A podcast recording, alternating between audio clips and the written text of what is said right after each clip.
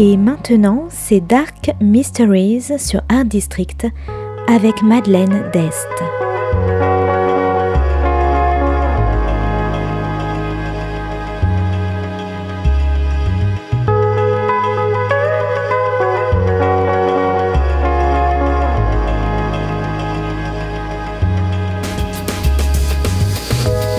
Welcome to Dark Mysteries, a book review show devoted to crime, mysteries, thrillers, and the dark side of human nature.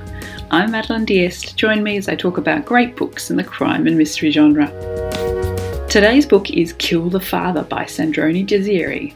First published in English by Simon & Schuster in 2017, today's book is all about trauma, revenge, and corruption.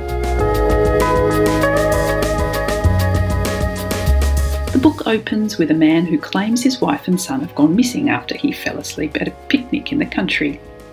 The wife's decapitated body is quickly found, but the son is still missing, and the police think this is an easy open and shut case and arrest the husband.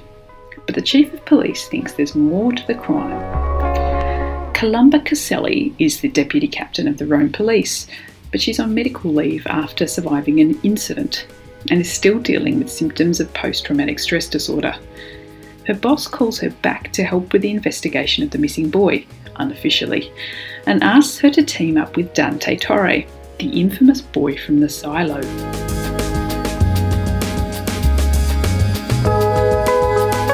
Dante spent his childhood as a prisoner inside a disused concrete silo, and now he's a freelance consultant helping with the cases of missing children. Dante is eccentric and suffers from claustrophobia, but his life inside the silo has given him amazing abilities of observation.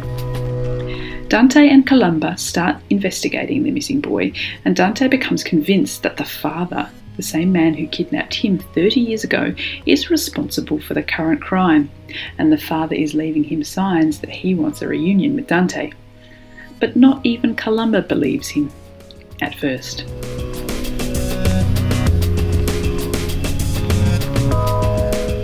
Pair continue their unofficial investigation, skirting around corrupt officials, ambitions, and conspiracy at the highest level until ghosts from both of their pasts come back to haunt them. Now, Kill the Father is a twisting, turning political crime thriller set in Rome. Flipping between the past and the present, it's tense and action packed, with the final third of the book hurtling along at breakneck speed. But what made this book extra special for me were the two main characters. Often in this type of thriller, the main characters, while flawed, and not that interesting. But in Kill the Father, both Columba and Dante are really fascinating and totally messed up. Both of them. Columba is reeling from the incident that put her on medical leave, but when she gets going and fights back her fears, she's one of the fiercest crime fighting characters I've seen in a long time. Not afraid to jump in and take on anyone.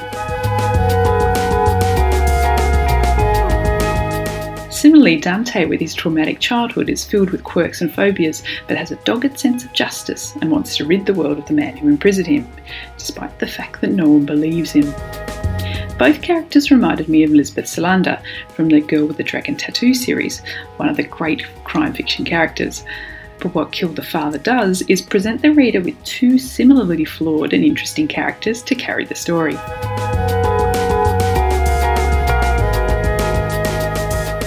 Pacing is also great. It mixes serious action and fight scenes with slow, considered scenes where the two main characters consider the crime and their next steps.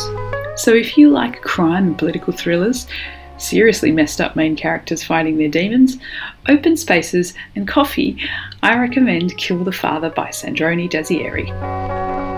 Thanks for listening to Dark Mysteries. If you have any feedback or want to say hello, you can contact me at Art District Radio by email at mde at artdistrict-radio.com.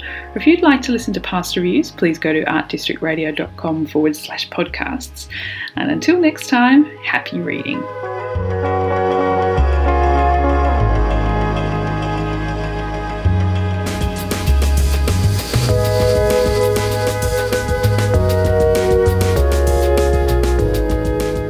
C'était Dark Mysteries sur Art District, la chronique en anglais de Madeleine Dest qui nous vient directement d'Australie.